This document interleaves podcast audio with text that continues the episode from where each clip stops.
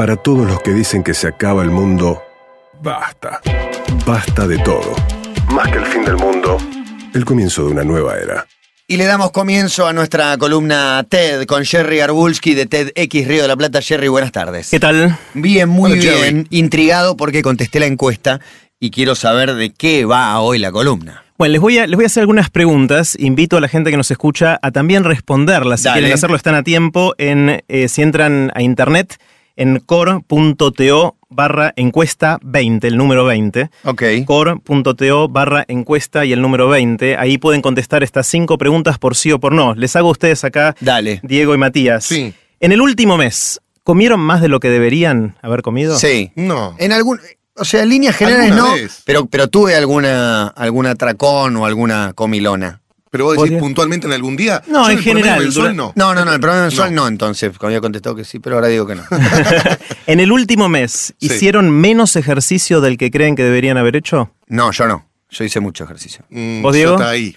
Mm, Ahí, ahí, ahí, No, ahí, ahí, sí o no, no hay ahí. Bueno, no. ¿Sienten que en el último mes durmieron menos de lo que deberían haber dormido?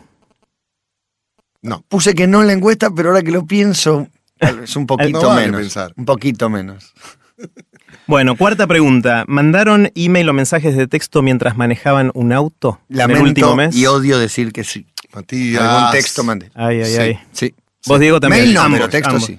Bueno. Twitter, sí. Y WhatsApp sí. Quinta pregunta. ¿Chequearon email o notificaciones en Facebook demasiado frecuentemente en el último mes? En el auto todo el tiempo. No, Ah, no, no, yo no, no. En el- No, yo no. No, no, No, tanto. demasiado frecuentemente, no sé cuánta es. No, ahí Lo me- que es una sensación personal subjetiva. No, yo creo que. No, puse no sabe y no contesta esa. ¿Sabes Bueno. qué pasa? El teléfono está apoyado en la mesa. Te va a avisar si te llega un mail. Sin embargo, vos, sin que te avise nada, tocas ver, para ver si hay. Para mí, des- demasiado frecuentemente, si no tenés notificaciones de luces o Claro. globitos, eso es demasiado frecuentemente. Claro, Como lo mirar sin motivo. algo, ¿viste? Claro. Claro. Como levantar el teléfono a ver si tiene tono. que No me llama nadie. Bueno, en todas estas cosas lo que nos pasa es que estamos tomando decisiones de cosas que hacemos en el corto plazo que nos impactan en el largo plazo. Eh, y son decisiones difíciles. eh, um, reconocemos que cometemos muchos errores, pero también nos damos cuenta que vamos a seguir haciéndolo. La gente que dice debería comer menos, pero sigue comiendo, y se lo dice durante años y años, eh, es un caso bastante típico. Eh, cuando hicimos esta encuesta, mucha gente respondió online. Uno de ellos fue Marcos Pereira, que estuvo acá en Basta hace Ni poco. pura, arroba ni pur. Y Marcos eh, me responde diciendo, dije que sí a las cinco preguntas, ¿me voy a morir mañana? Y la respuesta y la es- respuesta, veremos durante esta columna si tenemos la respuesta. No creo, Marcos, que te mueras mañana. No sé. Calculamos. Esperemos, Esperemos, que, no, Sí. esperemos que no. Eh, pero claramente son cosas, todas estas que nos dañan en el mediano o largo plazo, pero seguimos haciendo. Eh, parecería que sabemos teóricamente que es bueno para nosotros en el largo plazo, pero igual no nos da ganas de hacerlo ahora. ¿Nos Cuando- cuesta o no nos da ganas? Es una mezcla de esas cosas. Mm. Eh, en general, el placer del corto plazo muchas veces entra en tensión con, con las cosas que, que, que deberían ser buenas para nosotros en el largo plazo. Entonces, hoy le vamos a dedicar la columna al autocontrol. Uy, qué difícil. Es decir, ¿cómo Buen hacemos para controlar a nosotros mismos? ¿no? Eh, ¿Qué funciona y qué no funciona para intentar hacer las cosas que son mejor o que creemos que son mejor para cada uno de, de nosotros? En eh, TEDx Río de la Plata, hace un par de semanas, tuvimos una sesión entera dedicada a entender el comportamiento humano. Eh, dos de los oradores ya estuvieron en Basta acá con nosotros, entrevistándolos. Estuvieron David Pizarro, que habló del Hablando asco. del asco, sí, el chileno. Y, y Jonathan Lebab, que habló sobre cómo tomamos decisiones. Otro de los oradores fue Dan Ariely. Dan Ariely eh, es un grosso en estos temas, un tipo que muy reconocido mundialmente, y habló sobre alguno de estos temas en el evento y en los días después que estuvo en Buenos Aires. Vino como profesor invitado a un curso eh, que damos junto con Diego Golombek, con Santi Bilinkis y, y más gente que se llama El Mundo de las Ideas, eh, mundoideas.org si están interesados, y ahí él habló justamente de esto, de autocontrol. Así que les quiero contar qué fue lo que nos contó Dan Ariely sobre cómo algunos truquitos que podemos hacer para intentar eh, comportarnos de otra manera y poder controlarlos más. Dale. Para esto, Dan nos contó una historia personal. Él tuvo un accidente muy, muy eh, grave, se quemó. 70% del cuerpo quemado con eh, grado 3 cuando era chico, tenía 17, 18 años y estuvo varios años en el hospital. Podría haber muerto. Podría haber muerto, o sea, zafó y, 70%. y ahora este, lo ves y todavía tiene muchas cicatrices en el cuerpo, pasaron ya más de 20 años de esto. Eh, durante su estadía en el hospital tuvo una transfusión de sangre en la cual por error se contagió hepatitis C. Uh, O sea que aparte de estar quemado, se agarró hepatitis C. Hepatitis C es una enfermedad bastante jodida y puede tener una secuela de largo plazo, es que te agarre cirrosis. Y la cirrosis es algo muy feo que te puede agarrar después de 20, 30 años de haber tenido hepatitis C. Eh, en ese momento no había todavía un, un buen eh, tratamiento para curarla. Había cosas eh, que estaban todavía en investigación. Una de ellas era una droga que se llama interferón. Entonces estaban haciendo pruebas clínicas para ver si el interferón efectivamente podía curar la hepatitis C y él decidió entrar en estas pruebas clínicas. El tratamiento consistía en darse inyecciones tres veces por semana. Él se las tenía que dar él mismo.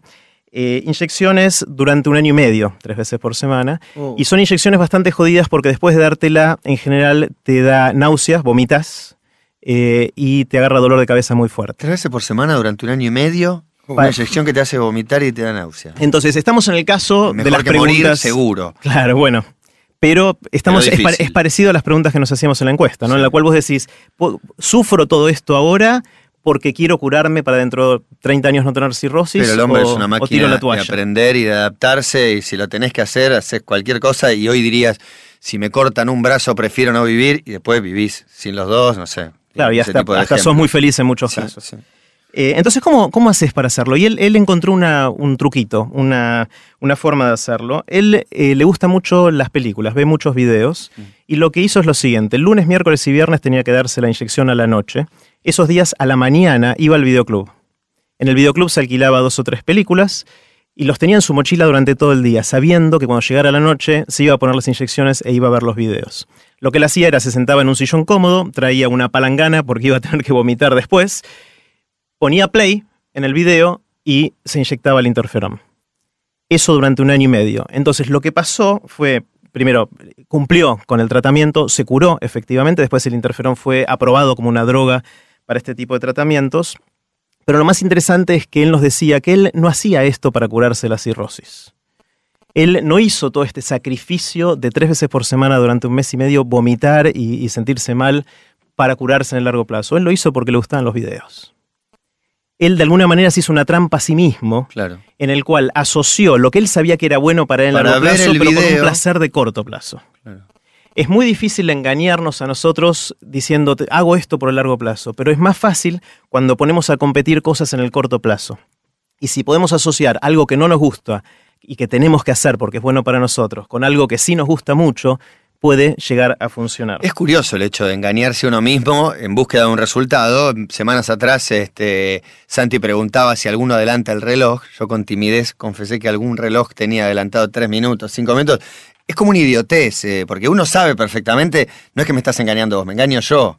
No Claro. es un engaño al final. Pero, pero en el caso de él le salvó la vida, le salvó Claro, la sí, posibilidad de, no Ujú. enfermarse. Le puso un norte adelante. para, para hacer lo que tenía que hacer. Bueno, todo esto tiene un nombre en la psicología que es la sustitución de la recompensa. Es decir, encontrar maneras en las cuales podemos sustituir una cosa por otra y que eso nos lleve a hacer comportamientos que creemos que son buenos para, para nosotros en, en general. Les voy a dar un ejemplo en el cual eh, esto quizás es el desafío más grande, que es el calentamiento global. Calentamiento global, supongamos por un instante que es real. Hay debate de cuán real es o no, Claro, pero supongamos sí. por un instante que es real. afecta. ¿Cómo hacemos para que la gente haga las cosas que hay que hacer para evitar que el, el planeta explote de alguna manera? Y uno, si lo piensa, este es el peor de los casos, porque es algo que va a suceder en el futuro lejano, es algo que primero seguramente va a afectar a otras personas, cada uno de nosotros puede pensar eso. No vemos el avance en el día a día, uno sale a la calle y no es que ve algo muy concreto que esté pasando, como las aguas subiendo o, o realmente calentándonos mucho más. Eh, el sufrimiento no tiene cara, no hay caras de gente sufriendo que aparece en la tele todos los días y nos dicen esto es terrible. Y finalmente cada uno de nosotros seguramente cree que lo que puede aportar es no va a mover la aguja, es muy poquito respecto a lo que hay que hacer en todo el mundo. No, si están las fábricas tirando esto, si hay muchos autos, yo lo mío realmente no va a hacer nada y para mí es demasiado sacrificio. Entonces la pregunta es, ¿habrá alguna sustitución de recompensa que pueda hacer que la gente haga- tenga comportamientos más alineados con evitar el calentamiento global? ¿Algún tipo de autoengaño? Por ejemplo, algo parecido a, la- a las inyecciones y los videos de, de Dan Ariely. ¿Qué, ¿Se les ocurre algo? ¿Qué podríamos hacer para que la gente no contamine tanto, se use menos gratifique, se agua? regale algo a cambio de dejar un hábito que contamina o que perjudica. Por ejemplo, darse un premio al estilo de los videos, eso podría ser una manera. ¿Qué más? ¿Qué otras cosas podríamos hacer? No, no lo sé, Mm. no sé. Se puede castigar también, por ejemplo, poner multas Sí, a la gente que emite o existe, cobrar un impuesto. En algunos lugares existe, a veces se cobran, a veces no se cobran, pero, pero en algunos A veces lugares las existe. empresas prefieren el impuesto a tener que configurar de nuevo este, una planta de tratamientos tóxicos. Por ejemplo. Les sale más caro hacer eso y prefieren sigue pagar impuestos contaminando. más barato. Una recompensa en la factura de servicios por consumir menos. Por ejemplo, Claro. ese, ese sería un En caso interesante. En algunos casos existe. En general no son tan efectivas eh, porque uno ve la recompensa dentro de un mes. Mm. Entonces, en general, esta, este truquito de la sustitución de recompensas eh, funciona cuando es instantáneo, cuando sucede en el mismo tiempo que uno toma la decisión. Tener el medidor más a la vista para nosotros. Por ejemplo, hay alguien que propuso hacer que los, los medidores, eh, o por ejemplo, cómo ponemos el termostato de un aire acondicionado, aparezca en nuestro muro de Facebook. Es interesante. Claro, es como, ¿sabes qué pensaba? En, en muchos lugares, bueno, en algunos lugares de Europa, eh, vos tenés eh, no solamente en transporte público, sino en transporte individual, un control de alcoholemia antes de manejar tu propio auto. No prende la llave del auto si vos das positivo a alcoholemia. No se prende. Exactamente así. Y acá hay, hay un amigo de Córdoba que se llama Lucho, eh, que está, Lucho Lucelo, que está desarrollando esto mismo acá en Argentina. Que es, buenísimo. Es Ya algo existe que. en sí, el sí, mundo, está así el mundo, lo está haciendo en acá. transporte público, ni hablar que debiera existir. La llave no tiene que, no tiene que prender el, el bondi que va a llevarte por, por la ruta. Exactamente. El tema de, de Facebook, de publicar nuestro termostato, eh, genera un poquito de presión social, ¿no? Uno, si sus amigos ve que uno está despilfarrando, eso podría generar. Siempre alguno te va a de decir, che, comportamiento. poner a 24. Claro, claro, ¿por qué lo pones siempre en 19? Que es lo que yo hago muchas veces. Sí, sí, todos. Eh, el estatus social es interesante. Hay un caso bastante conocido en, en Estados Unidos que es el del Toyota Prius, que es un, un auto híbrido. eh, que competía con otro de Honda, que también era híbrido, pero el, el Toyota Prius de alguna manera generó la sensación de que si yo manejo este auto, estoy mandando una señal a mis amigos y a la sociedad de que me importa el medio ambiente. Hicieron un estudio comparando gente que tenía el Toyota Prius versus gente que no tenía eso y cómo se comportaba en el resto de su vida respecto a la contaminación. Y la verdad es que no hacían nada distinto. Entonces, Solo se es algo que les, al- les alcanzaba con tener el Toyota con y esto no. estoy haciendo un montón. Claro, claro. Claro. Eh, No puedo- entonces, ahora puedo contaminar tranquilo. Claro, claro. Hay también cosas que se pueden hacer eh, lúdicas con juegos. Eh, esta idea de, de tener niveles y pasar los niveles que tanto nos entusiasma cuando hacemos un, jugamos jugamos a un, a un videojuego, es algo que se puede usar también para lograr comportamientos, hacer que la gente tenga estatus y distintos cucardas, digamos, que va consiguiendo a medida que ahorra en la contaminación o, tiene menos, menos impacto. Un- uno que es interesante son los hijos. Los chicos chicos son en general un, un- mecanismo bastante interesante que funcionó muy bien, sobre todo en el caso del cinturón de seguridad y en dejar de fumar. Si uno le dice al, al chico hay que ponerse el cinturón de seguridad y lo dice en el colegio, es muy probable que cuando vaya al auto y vea que sus padres no lo usan, le empiece a gritar y no pare de gritar hasta que los padres se pongan el cinturón de seguridad. Entonces ahí los padres no solo tienen recordatorio, sino que tienen la, mm, el castigo por no hacerlo en forma inmediata, ¿no? El caso de fumar es muy parecido. Hay gente, por ejemplo, que propone que para comer más sano no hay que educar a los adultos, hay que educar a los chicos y darles herramientas para que midan cuán sana es la comida que tienen en la heladera en su casa. Y que se los pueda comunicar a sus padres y después que le lleven al colegio como tarea la cuán sano, un índice de cuán sana es la comida en la casa y compitan con los otros chicos del colegio. Entonces, en general, los chicos suelen ser un- una forma muy atractiva y efectiva de, de Y aprenden todo cosas. y no suele refugiarse los chicos para justificar algún hábito poco sano, porque a ellos les gustan las patitas y los postrecitos, y la verdad que ellos comen lo que uno les enseñó también, Claro, ¿no? Claro. En general. Estaría Eh, bueno también tener una especie de código de barras o de QR que se usa ahora también para, ¿viste? Los nutritional facts. Los. Claro, que te no expliquen sé qué acá. los alimentos. Sí. La Ah. información alimenticia, creo que Claro, eso es. para que los escanees antes de ponerlo en la heladera y que entonces tengas una tabla como una especie de ranking afuera en la puerta que te diga tantos lípidos, tantas proteínas. Estás ¿no? comiendo tanto hierro, Exacto. tanto no sé qué. Claro. Una, una de las cosas que es bastante, bastante asombrosa es la mayor parte de la gente se cepilla los dientes. Hmm. Y es algo interesante porque mm, si uno lo mira, lo hace para cuidarse los dientes hacia adelante, en el futuro. Es un caso en el cual logramos tener un- una rutina que va en, en la dirección correcta, a pesar de que es medio hincha cepillarse los dientes. La razón de eso, cuando uno se cepilla los dientes, en general no está pensando voy a tener dientes sanos dentro de 20 o 30 años. En general Para tener mal piensa, aliento ahora. me gusta, me gusta tener el gusto a menta en la boca. De alguna manera la industria del cepillado de dientes logró hacer una sustitución de recompensa. Claro. Si yo me voy a dormir sin haberme cepillado, me siento mal. Algo me falta. O como- lavate los dientes antes de salir, fíjate que estén bien. No todo el mundo igual, ¿eh? No todo el mundo, Cada pero, diente pero, un- podrido por ahí. sí, pero una gran proporción de la población en general se lava los dientes y es por esto. Es más, y es interesante porque hay estudios que muestran que pasarse el hilo dental es más efectivo que cepillarse los dientes. Mucho más. Pero muy poquita gente Sí. usa verdad. hilo dental. Eso es, se estima o se cree, porque el hilo dental no, encontraron el equivalente de sentir la boca fresca. Ya vinieron igual los hilos dentales con gusto. ¿eh? Yo tengo sí. saborizados. Sí, pero no, no, es, no es lo mismo. No es lo mismo. En el momento est- está bien, pero no te queda esta sensación de frescura. A mí me gustan los stick picks, no sé cómo se llaman, los Sí, palitos los dentales. cepillos palitos. interdentales. Interdental, palito interdental. Buenísimo. Bueno, hay otro caso que es más drástico todavía, que es el cumplimiento de la gente cuando tiene una prescripción médica. Cuando el, doctor le dice, tenés que tomar esto porque si no te vas a morir, es interesante que un montón de gente no lo hace. Hay un caso muy eh, paradigmático, que es el caso de la gente que tuvo un ataque al corazón.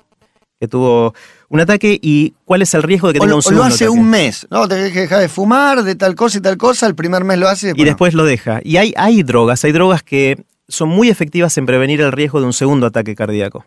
Entonces, la gente que ya tuvo uno, le dicen, tenés que tomar esto todos los días, y la, la estadística en algunas de estas drogas da que el riesgo de un segundo ataque baja del 25% a un 4%. Claro. Sin embargo, la gente no lo hace. No lo hace. Entonces, eh, ¿Y, y cómo se explica eso? bueno, es parte de esto. Es Es, nos da fiaca, no lo hacemos, creemos De que es algo que que no nos va a pasar a nosotros, que va a pasar de no, de largo mucho plazo tiempo. nos queda realmente muy lejos. En algunos casos, ¿no? Debe t- tomar una política, porque es una política propia de mediano plazo, nos olvidamos. Claro. Entonces, ahí veo. también intentaron un montón de cosas para ver, porque esto no solo es un riesgo para personas, sino para los costos de salud en un país, tiene un montón de, de Claro. complicaciones a nivel país. Al principio intentaron pagarle a la gente. Le decimos, te pagamos 3 dólares en Estados Unidos por cada vez que tomás la, la píldora, y la gente no lo hacía tampoco. Obviamente, si les pagas mil dólares por pagar una píldora, Sí. lo, lo van a, Lo lo hace van a la tomar. gente que no está enferma pero es también. muy claro, pero es muy caro. Es muy caro para el sistema de salud, entonces eso no, no funciona. Y aparte habla de los salames que somos. Que Bueno. que te paguen un montón para, para que no te mueras. Pero bueno, pero mucha gente le pasa eso. Eh, ahora inventaron una cajita de píldoras que cuando la abrís se conecta a internet y avisa que la abriste. Entonces, desde internet, en tu página de Facebook o en algún lugar que te Me está parecía que le damos monitoreando. más bola a internet que a nuestra propia salud. O sea, te vas a morir, no es tan grave. ¡Uy! Salió en el muro de Facebook, qué horror. Bueno, es la, presi- es la presión social. La presión social puede jugar un, un rol muy importante en, en- en todo esto. El hecho de competir con otros grupos de gente que está tomando esto y ver quién cumple mejor eso es Tan como un competitiva juego. se ha vuelto la, vida. No, es, no era compartir el criterio de Facebook y demás. Es así, pero si Es- vos es mirás, competir, si vos mirás los juegos online, muchos lo hacen para estar primero en la lista de los que eh, el ganador mundial, el récord mundial o lo que Bueno, fuera. está bien, pero eso es lo que te motiva. Pero ahí me estás hablando de una competencia. Un juego es una competencia. En cambio, tu salud no es una competencia con nadie. Bueno, por eso esto es sustitución de recompensa, es decir, encontrar un jueguito de algo que sí nos atrae y nos mueve para hacer algo que esté bien para nosotros y en este caso para la, sociedad. Estamos en- hablando de autocontrol, Jerry. ¿Podemos eh, frenar acá Dale, o dale, quiere decir eh, algo más? Hay varios mensajes, Jerry. La manzana es el mejor dentífrico por sus ácidos. Entonces, ¿por qué no hay dentífrico sabor manzana? Se pregunta alguien por acá. Y otros hablan del autocontrol, la multa por poner el cinturón de seguridad. Ahí te das cuenta cómo somos con el autocontrol.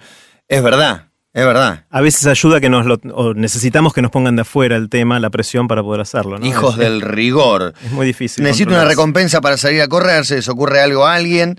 Dice, dice otro, que me diga cómo me autoengaño para bajar de peso. Son los clásicos, ir a correr y bajar de peso, un poco lo mismo. Claramente, hay, hay una, eh, volviendo por un segundo al tema de la gente que tuvo ataque al corazón y que puede sufrir unos segundos Sí. y, y no toma la, la medicación.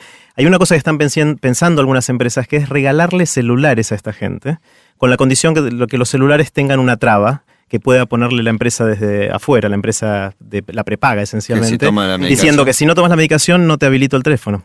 Dependemos tanto de nuestro teléfono eh, que si no lo tenemos realmente vamos a hacer lo que sea para tenerlo, para llamar, para Facebook, para Twitter, para todo lo que usamos el teléfono. ¿no? Es Sí, esto que venimos sí, diciendo que si, si te vas de tu, calle y te ol- te- de tu casa y te olvidas las llaves, no es tan grave, pero si te olvidas el teléfono te sentís desnudo. Sí, sí, es verdad. Volvés. Acá hay otro que pregunta, me- los casos más increíbles son los que tienen que ver con enfermedades. Florencia dice, mi viejo tiene hepatitis y es diariero y no se lo quiere hacer, supongo que algún estudio, un análisis o algo, porque sabe que lo tira para abajo. ¿Cómo lo convenzo? Sabe y un poco lo niega. Un poco no, bastante lo niega. Bueno, por eso, nuestra mente es muy difícil de, de engañar, por eso esto- estos pequeños truquitos a veces ayudan, a veces no, o sea, no, esto no es la solución mágica de nada, pero en algunos casos pueden funcionar. Hay otra cosa interesante y es que nos gusta el azar.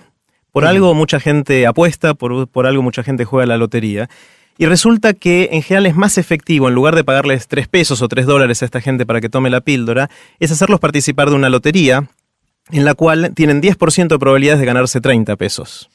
Es decir, al final es lo mismo, el valor esperado es el mismo, el costo de la actividad es la misma, pero en general la gente cumple más cuando ve la posibilidad de, de entrar en este, en este juego, ¿no? Y otra situación que se usa bastante es el hecho de que en general el arrepentimiento es muy fuerte. Si nosotros sentimos que podríamos haber ganado algo y no lo ganamos, nos duele un montón. Hicieron un análisis muy interesante de las fotos de los podios, no de esta última Olimpiada, sino de la anterior, en el cual miraban la sonrisa del oro, del plata y del bronce. Uno esperaría que el oro esté recontento con una sonrisa muy grande, el plata un poquito menos, el bronce un poquito menos, pero no es así.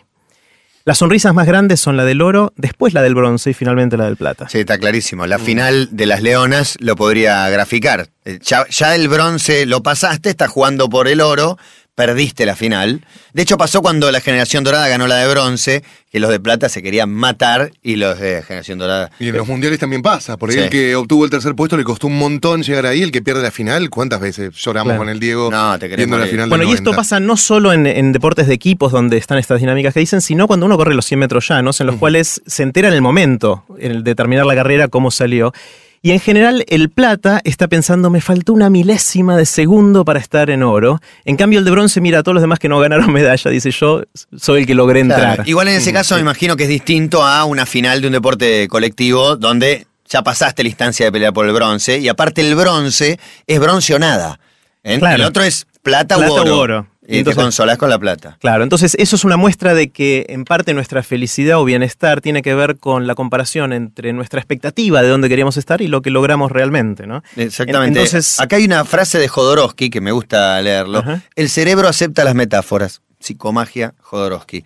¿No? Como el autoengaño, me parece que habla. Totalmente. El cerebro lo, lo acepta. Totalmente. un poquito. Entonces, buscar trucos en los cuales jugamos con esta idea de arrepentimiento es, es muy divertido. Hicieron este mismo sorteo que les decía antes, eh, con 10% de probabilidades de. eh, sí, con 10% de probabilidades de ganar 30 pesos. Ajá. Eh, pero lo hicieron a todo el mundo, a los que habían tomado las píldoras y a los que no.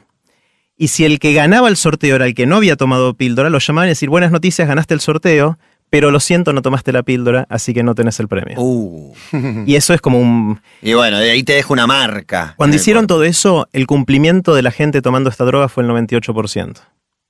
Es decir, aplicando toda esta batería de trucos, lograron hacer que la gente tome la, la droga para no tener un segundo ataque al Yo lo, corazón. lo que veo es que nunca, como, como en esta época, tal vez sí, y yo no lo supe, se ha investigado tanto el cerebro, la mente humana, la toma de decisiones, es una de las muestras, pero todo el tiempo. Me parece que, que ha retomado o, o se ha instalado la idea que todo lo haces con el cerebro, absolutamente todo, desde respirar, las cosas automáticas, hasta la decisión más idiota o la más genial de tu vida. Totalmente, totalmente. Y, y bueno, y en, en pos de eso me parece que se está investigando para tomar decisiones que ayuden a nuestra vida. Y la ventaja que tenemos ahora es que podemos mirar al cerebro actuando. Tenemos eh, técnicas, tecnología de, de imágenes que nos permiten ver al cerebro actuando, entonces los investigadores pueden ver qué es lo que pasa cuando tomamos decisiones, cuando memorizamos, cuando recordamos. Claro, qué zonas del cerebro se encienden y demás. Hoy a una persona en estado vegetativo supuestamente contestaba por sí o por no. Dijo que no sufría, o dijo, ¿no? Es un, un modo de, de llamarlo. Claro, claro. Hay otro truquito que quiero contarles, un segundo truco. Aparte de la sustitución de recompensas, que fue lo que hablamos hasta ahora, hay otro que tiene que ver con Ulises. ¿Se acuerdan la historia de Ulises? ¿no? Que él volvía en su barco y tenía miedo que las sirenas lo eh, sedujeran. Ajá. Eh, entonces le pidió a los marineros de, de su barco que hicieran dos cosas. Lo primero es atarlo al mástil y lo segundo es ponerle cera en los oídos para no escuchar el canto de las sirenas, porque él sabía que si lo escuchaba iba a fracasar su misión, no iba a poder volver a su, a su casa donde Penélope lo, lo esperaba. Eso sería el equivalente hoy a poner el celular en el baúl. No quiero escuchar. No quiero escuchar, no quiero hablar mientras manejo. La forma de hacerlo no es decir lo pongo ahí y no lo voy a agarrar, porque sé que si suena me tiento, o si me viene la notificación. Y te distraes. Lo pongo en el baúl, lo pongo en un bolso y sé que no llego, no puedo agarrarlo. Eso sería el equivalente hacer eh, esto de Ulises. Se llama el contrato de Ulises, es decir, un contrato con uno mismo en el cual uno se impone ciertas restricciones porque sabe que llegada el momento de la tentación le va a ser muy difícil. ¿Por qué eh, nos cuesta cuidarse. apagarlo? En el cine, teatro, dice apáguelo, yo creo que todo lo pone en vibrador. Sí, nadie lo paga. Nadie lo apaga no, no, para apagarlo no. Bueno, un ejemplo típico es de muchos estudiantes que están haciendo cada vez más lo siguiente. La semana previa al gran examen del año, le dan su password, su palabra clave de acceso de Facebook a un amigo y le dicen cambiame el password. Y no me lo devuelvas hasta después del examen. Porque es una forma de... Es como poner el celular en el baúl. Claro. Es una forma de obligarse a no entrar, a no caer en la tentación de ver cuántas notificaciones o cuántos mensajitos tiene. O es la gente que dice, no me voy a comprar una torta grande Porque hay gente que dice, me compro una torta grande que es más barato y como un pedacito cada día. Claro. Y la verdad es que no lo haces. Cuando tenés la torta ahí, te tentás y dices, bueno, una porción más y finalmente no podés. O el personal trainer. ¿Por qué mucha gente tiene personal trainer? Cada vez es más la gente que, que me dice, es que si no, no puedo. Tengo que ir con alguien que me exija, que me diga. Que Y- me saque de mi casa primero. Sí, que me toque el Exactamente. timbre. Eso es lo principal. Claro. Y mucha gente dice que si tuviera la opción de no tener el personal trainer una hora antes y no pagarle, no lo haría. Pero sabe que no puede cancelar y que tiene que pagarle igual y entonces hace ejercicio. Es otra manera de obligarse a uno mismo con un contrato de la especie de, de- de Ulises para, para hacer eso. Quiero contarles una historia de, de re- de relojes despertadores que me pareció muy divertido y hay cuatro videitos que pusimos en core.to barra autocontrol. Si van a core.to barra autocontrol, así todo junto y sin mayúsculas, autocontrol, van a ver estos cuatro videitos que son muy divertidos de relojes despertadores. Hay gente que, tenemos eh, dificultad en ponernos, en despertarnos eh, a la mañana. eh, y hay, hay cuatro relojes muy divertidos. Un, un reloj que se llama Clocky, que cuando empieza a sonar la alarma a la mañana, el reloj tiene dos ruedas y se empieza a mover. Y va dando vueltas por tu pieza. Entonces vos cuando te despertás para apagar el reloj, para que deje de sonar, tenés que perseguirlo y agarrarlo. Y va por un camino medio aleatorio. Te mata esa Ten- hora. Bueno, es la idea, tenés que levantarte. Claro. Y una vez que lo agarraste, probablemente ya estés despierto, ¿no? Como ese, hay, hay dos o tres más, hay uno muy divertido que tira una hélice para arriba, como si fuese uno de estos helicópteros. Vos tenés que ir a buscar la hélice donde ya ha caído y recién poniendo la hélice de nuevo arriba del despertador, el despertador se apaga. Qué tortura, igual. Hubo otro que No. tiene un rompecabezas arriba. No. Ajá. Un rompecabezas sencillo, cuatro o cinco piezas, pero en el momento de sonar la alarma salen disparadas por el aire las piezas, tenés que encontrarlas y armar el rompecabezas medio dormido. Obviamente hay muchos de estos que terminan destruidos, estos relojes, porque la gente los tira por la ventana Sí, y los sí, rompe. Como todos. Los normales terminan Claro, destruidos. Claro, así que imagínate estos que te causan esta frustración. Pero me pareció una, una forma divertida de, de generar un contrato con uno mismo si realmente quiere, quiere levantarse. Eh, hay un caso muy famoso que es el de Warren Buffett. Warren Buffett es una de las personas más ricas del mundo, un inversor, eh, pero tiene una debilidad, es como Homero Simpson. A él le encanta la pizza y los donuts, las donas. ¿Cómo les Se vuelve loco. a los yankees eso? Se vuelve loco por eso y sabe que le hace mal. Las donuts, No, no. Las donuts son riquísimas. No me gusta. Y él tiene otra característica, que odia darle plata a sus hijos. Él cree que sus hijos se tienen que hacer de abajo, entonces no le da plata. Y entonces, sabiendo estas características del mismo, decidió hacer lo siguiente. Le firmó a sus chicos un cheque de 10 mil dólares que dije, y les dijo, lo pueden cobrar si me pescan comiendo pizzas o donuts. Y de esa manera él se disciplinó porque odia tanto darle plata a los hijos que dejó de comer estas cosas. Mega multi, hiper millonario. Trillonario, sí, Ok. sí. Ahora, es interesante porque los chicos, no, no son ningunos giles, eh, empezaron a poner pizzas y donas por toda la casa. Claro, y porque querían, claro, y querían cobrar, querían cobrar la recompensa. Pero dice que finalmente eso les sirvió. Una última cosa en, el contrato de Ulises es un, plan que hicieron para recuperación de gente con problemas de drogas en Denver, en Estados Unidos, hace unos años. En este plan, lo que le decían a, a los drogadictos es escribir una carta a una persona muy si- significativa para vos, tu madre, tu pareja, alguien que quieras mucho, y en esa carta decirle que sos un drogadicto, que estás eh, muy atrapado por esto, que no puedes salir, y, y realmente es muy como incriminatorio de uno mismo esa carta. La empresa que, que estaba haciendo esto guardaba la carta, no la enviaba, pero si te pescaba drogándote, enviaba la carta.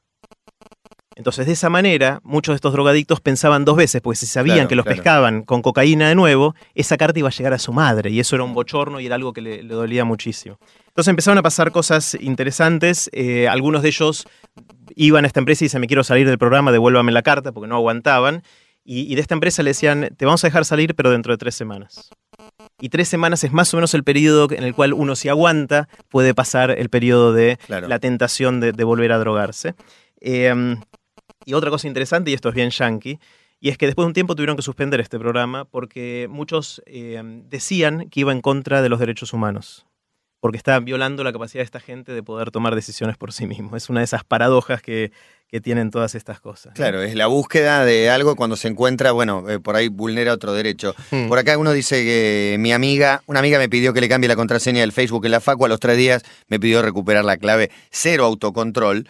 Eh, láser en los oídos de Ulises, eh, si no en los remeros, Ulises sí quería escuchar, alguno se atreve a corregir. Hay una alarma para teléfono que te pide hacer cálculos matemáticos y un laberinto, recién ahí te deja pagarlo. Bueno, hay algunas muestras parecidas. Bueno, Ah, hay quien también en una muestra de autocontrol, ludópatas, por ejemplo, se prohíben a sí mismos la entrada de los casinos. Claro. No podés hacer eso también. podés llamar y decir prohíbanme la entrada. Sí. Eh, no ludópatas anónimos eh, te prohíben la entrada a los casinos. Mirá. Vos tenés que tomar la decisión y tenés que firmar la solicitud. Y no te dejan. No te dejan entrar. Qué bueno. Eh, um, una pregunta que uno puede hacerse con la- esta adicción que tenemos a Facebook y a todo eso es si el mundo no sería mejor si Facebook solo funcionara dos horas por la mañana y dos horas por la tarde. Porque en, en cierta manera la presión que tenemos para estar conectados y ver si hay notificaciones es porque sabemos que del otro lado nos pueden mandar mensaje y porque queremos contestar rápidamente. Es una presión social que sentimos en esa dirección. Pero si todos supiéramos que Facebook funciona solamente de 10 de la mañana a 12 y después de 6 de la tarde a 8 de la noche, Colapsa, hay un Sí, tránsito total. mismo. Ahí, ahí colapsará, pero el resto del tiempo podemos hacer un montón de cosas sin tener esta adicción. Claro. Obviamente Facebook no quiere esto, Facebook quiere que pasemos todo el tiempo en Facebook. Jugando al Candy Pero, Crush. pero me pregunto si el mundo no sería mejor si pudiéramos establecer algunas reglas de, de este estilo, ¿no? Eh, es una pregunta, no, no sé cuál Bueno, es. cuál ¿por es ahí la sería mejor sin Facebook o es mejor el mundo con Facebook, pero con un Facebook limitado? Una opinión personal, yo creo que es mejor con Facebook. Facebook está buenísimo, pero como todos, si abusamos de eso, caemos en adicciones que después nosotros mismos no sabemos cómo salir y tenemos que usar los trucos de los que hablamos hoy para poder salirnos de, de todo eso. No, no. ¿qué Ese es el de? Naroski, el No, de Naroski, no, no. Naroski tiene su No es su arroba. Eh, um, entonces, antes de, de contarles los resultados de la encuesta, Contame los resultados de la encuesta. pero muy brevemente, una cosa muy cortita, y es Dale. que en la vida tenemos que tomar un montón de decisiones eh, y hay muchas cosas que queremos hacer y nos molestan. La gente que quiere bajar de peso, la gente que quiere comer mejor, la gente que quiere dormir mejor y que le cuesta, que durante años dice que lo va a hacer y que no lo hace. Una, una cuestión, una forma sería resignarse y no hacerlo nunca. Pero si uno realmente quiere hacer eso, está bueno encontrar una o dos cosas en la vida de uno y aplicar alguna de estas reglas, algunos de estos truquitos y ver si funcionan. En general no funciona hacer muchos de estos a la vez. Hay que elegir un tema o dos y, y hacerlo y ver si funciona. Y buscar cosas que ojalá generen hábito. Por ejemplo, la gente que preguntaba sobre ir a correr. Correr es algo que te genera hábitos. Si vos corres tres veces por semana durante seis semanas, es probable que al- la semana siguiente quieras ir y que no encuentres excusas para no hacerlo. Ahora, dejas de correr durante una semana y quizás te cuesta vol- Sí, te volver a ir. Eso genera hábito. Otras cosas como el cinturón de seguridad genera el hábito porque la gente que ya lo usa se siente raro si no lo tiene puesto. Eh, no sé si les pasa, que les fal- falta algo. pongo, sí, exacto. Falta algo. Entonces está bueno Y el generar auto cosas. te avisa aparte en algunos casos. Pi, pi, También. pi, Sí, sí, hay que maneja durante 10 minutos con esa alarma. Claro. Sí, no lo, Lo puedo conocemos. creer. No lo puedo creer. Está bueno encontrar estas cosas que generan hábito durante un tiempo, obligarnos con algunos de estos trucos y después con el hábito ya generado a veces se pueden sostener. Les cuento los resultados. A ver, ¿qué dice la encuesta? Uy, uy, uy. Eh, la primera pregunta es, ¿comiste de más en el último mes? Mm, El Creo que no. 60% de la gente dice que sí, el 40% dice que no. bueno. Eh, un No poquito está- más no de la mitad. tan mal, no, está tan, no está tan mal. ¿Ejercitaste menos en el último mes? 75% de la gente dice que ejercitó menos de lo que hubiese querido. Acá tenemos un ejemplo bien, Bien. claro donde la gran mayoría opina eso. ¿Dormiste de menos? 60%, parecido ¿Dormiste a... menos? Le pregunto a Julieta que está afuera. ¿Durmió de menos también? Sí, durmió de menos. Dice que sí. Eh, mandaste, eh, voy a saltearme a la, a la última, es demasiado email y Facebook también. 70% de la gente dice que hizo demasiado email y ¿Sí, Facebook, sí, durante el último mes. Es decir, la gente querría hacer menos de esto, Claro. pero igual lo hace. sí. Eh, y es algo que, de No nuevo, es una, adicción. Es una adicción. Claro. No, no lo considero un problema por ahí controlar mucho, pero sí un exceso. Claro.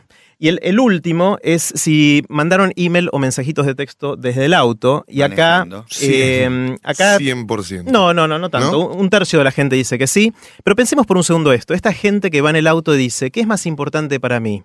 Por un lado, proteger mi vida y no matar a nadie, o responder ese mensajito por el otro. Ah, Pero yo pienso Y toma que la decisión. No, ¿no? voy a matar a nadie, solo que arrancó un tema en el programa de Juan Pablo y yo le quiero decir que me gusta. y bueno, y aprovecho el semáforo. Pero a veces el semáforo Ah, arrancó y, Y seguís un poquito. no terminás de escribir andando. Bueno, bueno, estas son la- las respuestas de la gente. Es interesante, casi no hay diferencia entre, entre sexos ni, ni entre edades. Mujeres y hombres contestan más o menos lo mismo y gente más joven, gente más madura, contesta más o menos lo mismo en estos porcentajes. Bueno, me preocupa un poquitito, pero estamos en el camino del autocontrol.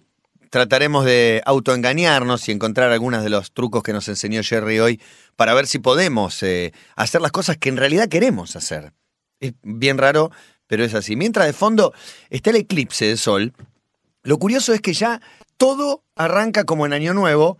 Australia. El eclipse en Australia, después viene Japón, va dando la vuelta al mundo. No, no, que acá no se iba a ver bien. Ah, no. Por eso te muestran otras partes del mundo. Pero acá es en 45 minutos, dijeron a 6 menos cuarto, ¿habían dicho? ¿O me, equivoco? Bueno, ese amarillo está divino. Está hermoso. Podríamos decir. A las 5 y 5 de la tarde podemos decir que hemos cumplido con nuestra columna de TDX Río de la Plata a cargo del señor Jerry Garbulski. Hasta la próxima. Hasta la próxima. Basta de todo un año después. Ivata.